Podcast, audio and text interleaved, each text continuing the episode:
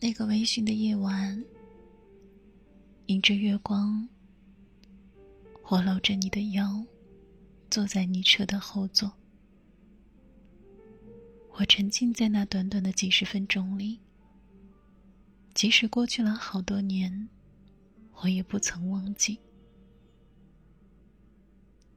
三四年前，朋友结婚，请柬送到我手里时，还告诉我，结婚前一天。让我早点去帮忙布置新房。嬉笑神秘的说着晚上还有聚会，让我一定参加。美其名曰聚会，其实就是告别单身趴。那天到了新房，我才知道徐阳也在。徐阳是我高中喜欢了三年的男生。至今我仍然喜欢。那三年，我追着徐阳的背影，他不经意和我对视一眼，我都能恍惚很久。在那漫长枯燥的学习时光里，徐阳像一束光，直奔我心头。他什么都好，除了不知道我喜欢他。我以为我把我暗恋的情愫包裹的一滴不漏，可还是被我那位新婚的朋友发现了。也难怪，我们认识十多年了，也清楚彼此的眼神。喜欢一个人的时候，眼神是掩盖不住的。你说，要是当初你跟徐阳告白了？会不会就不是互不联系的关系了？可他不喜欢我。就算我告白了，万一引起他的反感，反而离我越来越远，怎么办？我不想这样。这次我结婚叫了他，你好好把握。朋友给了我一个欣慰的眼神。那天新房的布置，朋友全程把我俩安排在一块儿，就连吃饭都示意徐阳帮我倒饮料。我依然不肯放开自己，表现的客气拘束。直到晚上的告别单身趴，徐阳一直坐在我身边，和其他人玩着骰子。有人过来找我玩，也被他一一轰走。他连喝了几杯后，转头问我：“玩一会儿吗？”“不用喝。”我也不想人觉得我输不起，所以喝了几杯。几杯下肚后，我一直靠在徐阳身上。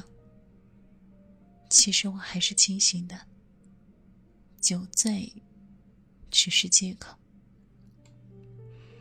这样我就可以心安理得的靠在喜欢的人身上。等坐上出租车后，我仗着酒精上头，一直往徐阳怀里靠。他也拿我没办法，只好搂着我。车子启动一会儿后，他问我：“要先送你回家吗？还是跟我一起去阿健家？我车还在那儿。”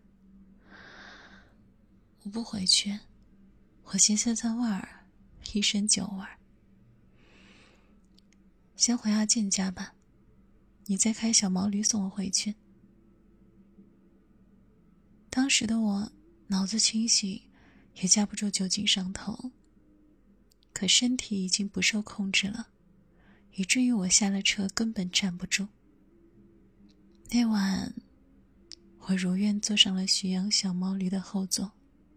微风徐徐，从阿健家去我家的路程，骑小电车大概二十分钟。可我总觉得那天晚上的时间暂停了许久，久到徐阳一直在路上开，而我一直搂着他的腰，看着他的背影，闻着他身上好闻的味道。我闭着眼。享受着那个瞬间。总觉得那个瞬间，徐阳是只属于我的。到家已经凌晨两点了，跑去厕所吐了会儿，后来越来越清醒，脑海里徐阳的身影挥散不去。我抱着他经过夜色，好像我们走了很久一样，久久不能平静下来。凌晨三点多，徐阳发了个朋友圈。内容是：活捉了个小朋友，配图应该是我家附近的路灯。不记得是几点睡着的，只记得凌晨五点时，我还在看徐阳的朋友圈。第一次因为被人发在朋友圈而激动。第二天早上八点半，我起床了，九点二十到的朋友家。徐阳走过来问我几点睡的，我说大概五六点的样子。那天我俩的感情好像急速升温，谈论天南地北、山川湖海。他不停照顾我，对我嘘寒问暖，但所有热情好像昙花一现。就像那晚我抱着他，就那一晚。我恍惚了很久很久，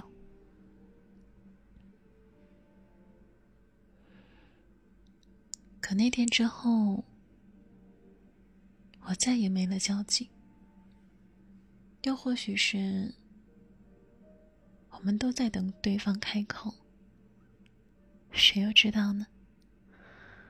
我不敢开口，他也不表达清楚，然后。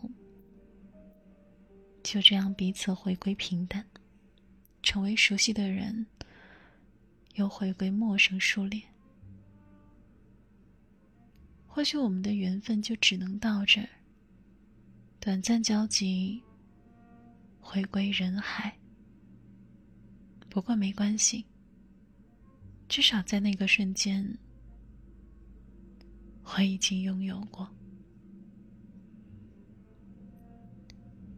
晚安，亲爱的你。